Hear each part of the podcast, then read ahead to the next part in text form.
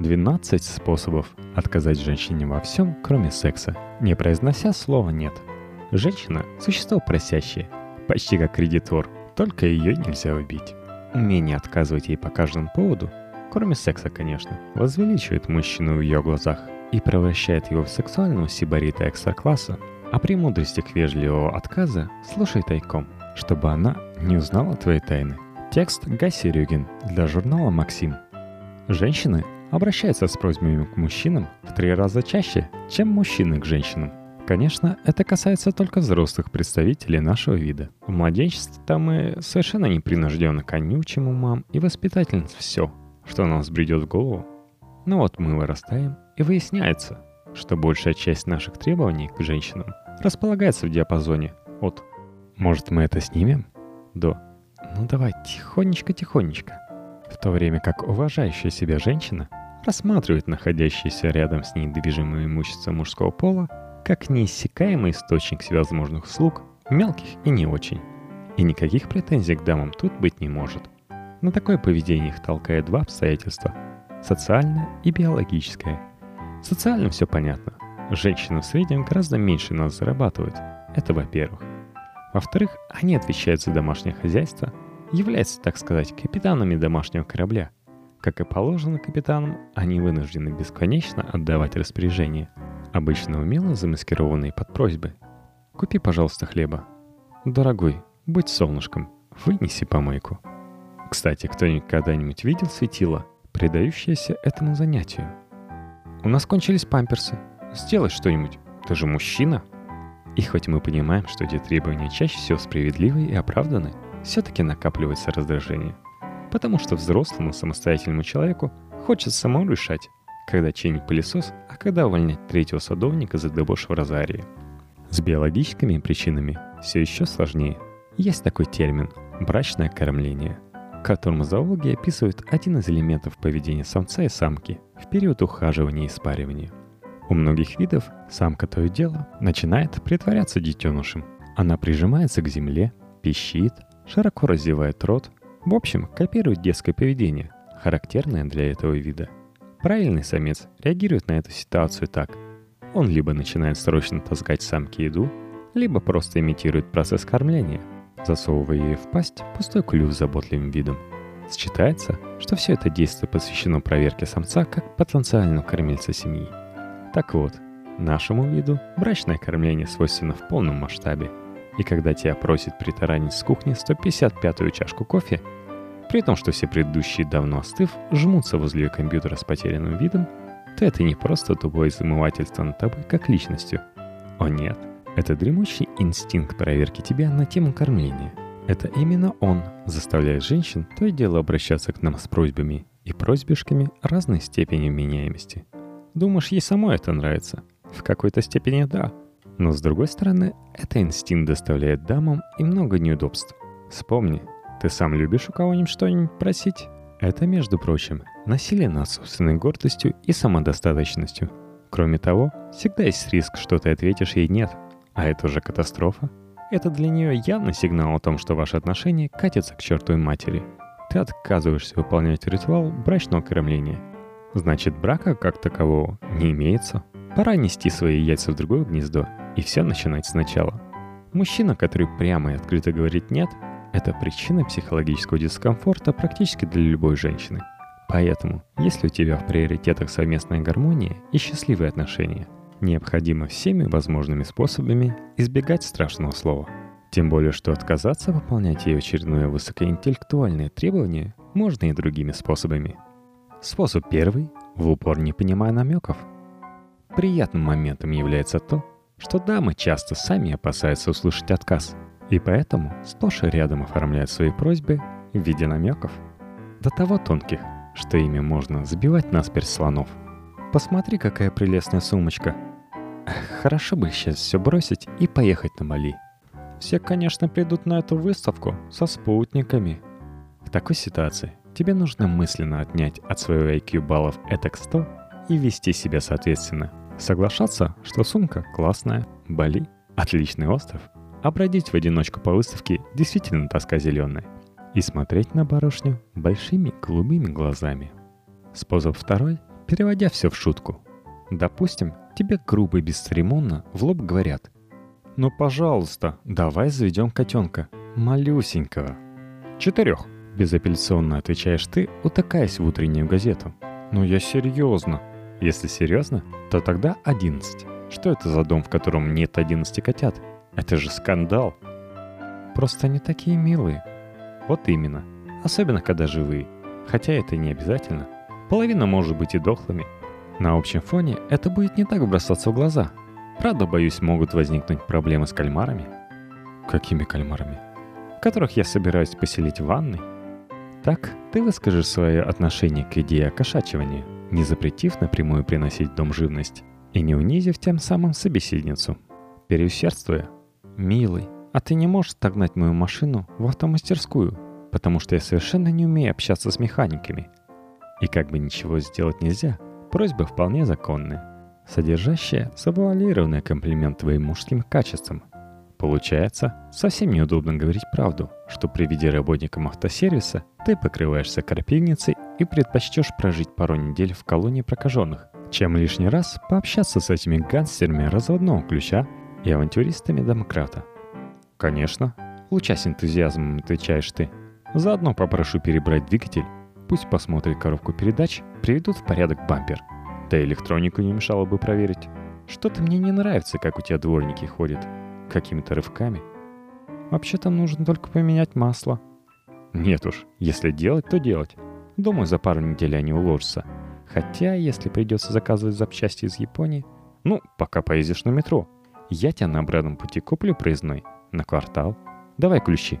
Что ты их за спину прячешь? Способ четвертый. Вызывая к логике. Верить в то, что женщинам недоступна логика, могут только мужчины по какой-либо причине надежно изолированы от женского общества. Просто женская логика обычно куда шире мужской.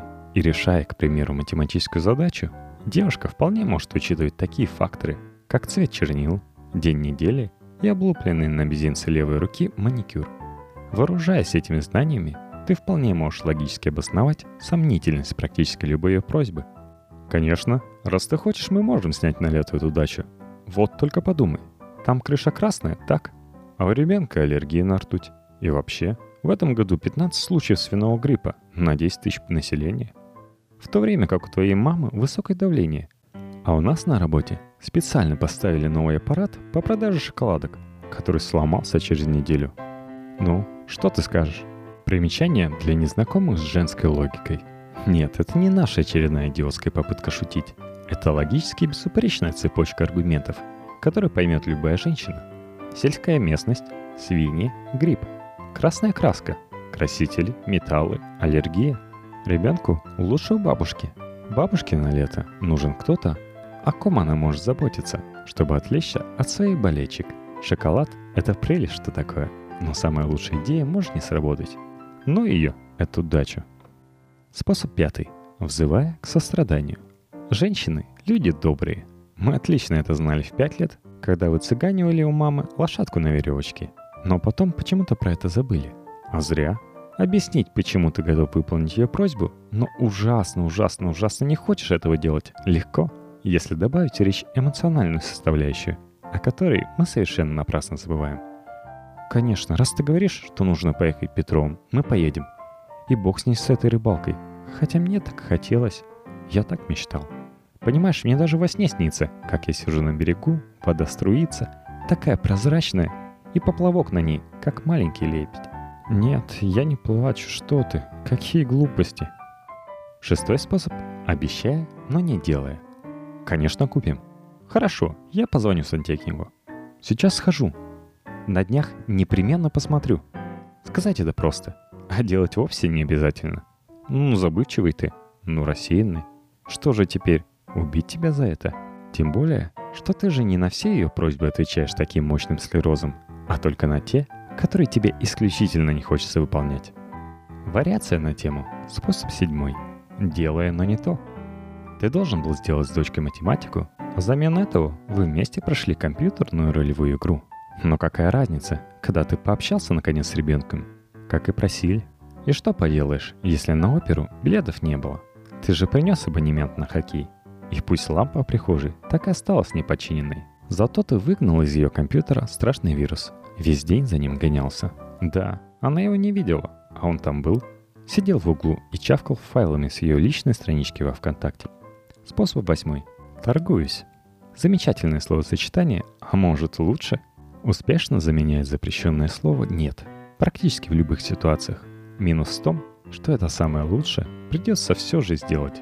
Но оно ведь может быть совсем маленьким безобидным. Давай еще раз посмотрим все шесть серий гордости и предупреждения. А может, лучше я тебе скачаю новый мультик про кота Саймона? Он невероятно ржачный. Ой, у нас кончился моденский уксус. Съезди, пожалуйста, за ним в круглосуточный магазин. Все равно туда-обратно и 50 километров не будет. А может, я лучше наполню тебе ванну душистой пеной и зажгу там свечи? Мне бы очень хотелось, чтобы у нас был ребенок. А может, лучше съездим в Африку, поучаствуем в фотоохоте на горных горилл. Способ девятый. Задавая наводящие вопросы. Даже в самых тяжелых случаях, когда тебя прижимают к стенке, есть еще возможность избежать прямого отказа, отвечая исключительно вопросительными предложениями. Это не исключено, приведет девушку в ярость, но все же не вынудит ее поставить на тебя совсем уже окончательный крест.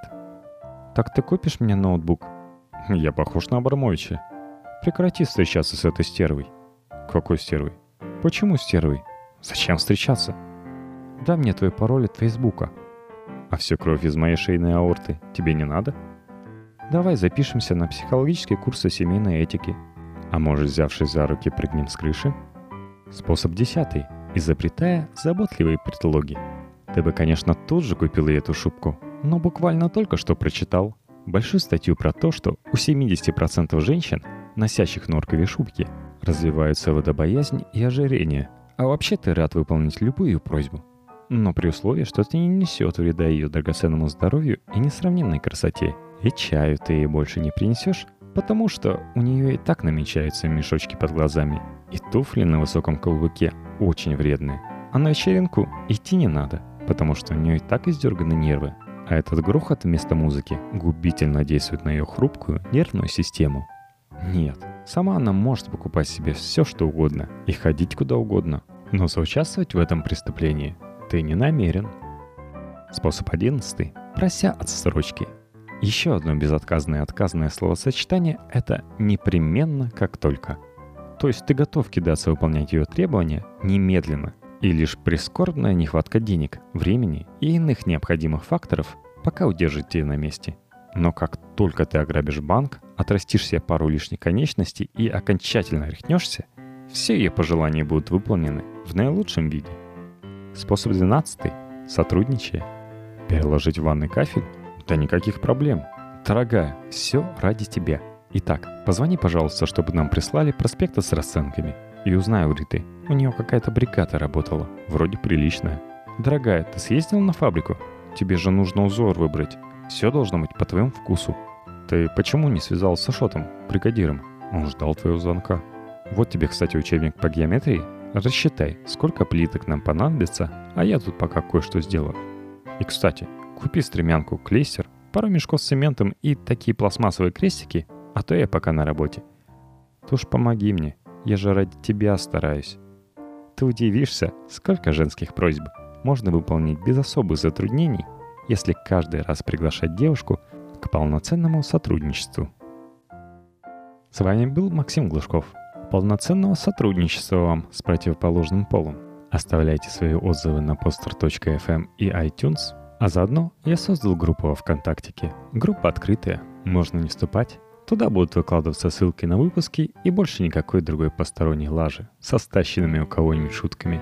Чтобы не засорять вашу ленту, если вы все-таки захотите подписаться на группу «Вечернее чтение». Ссылка на vk.com подкасте заботливо оставлена в шоу-нотах.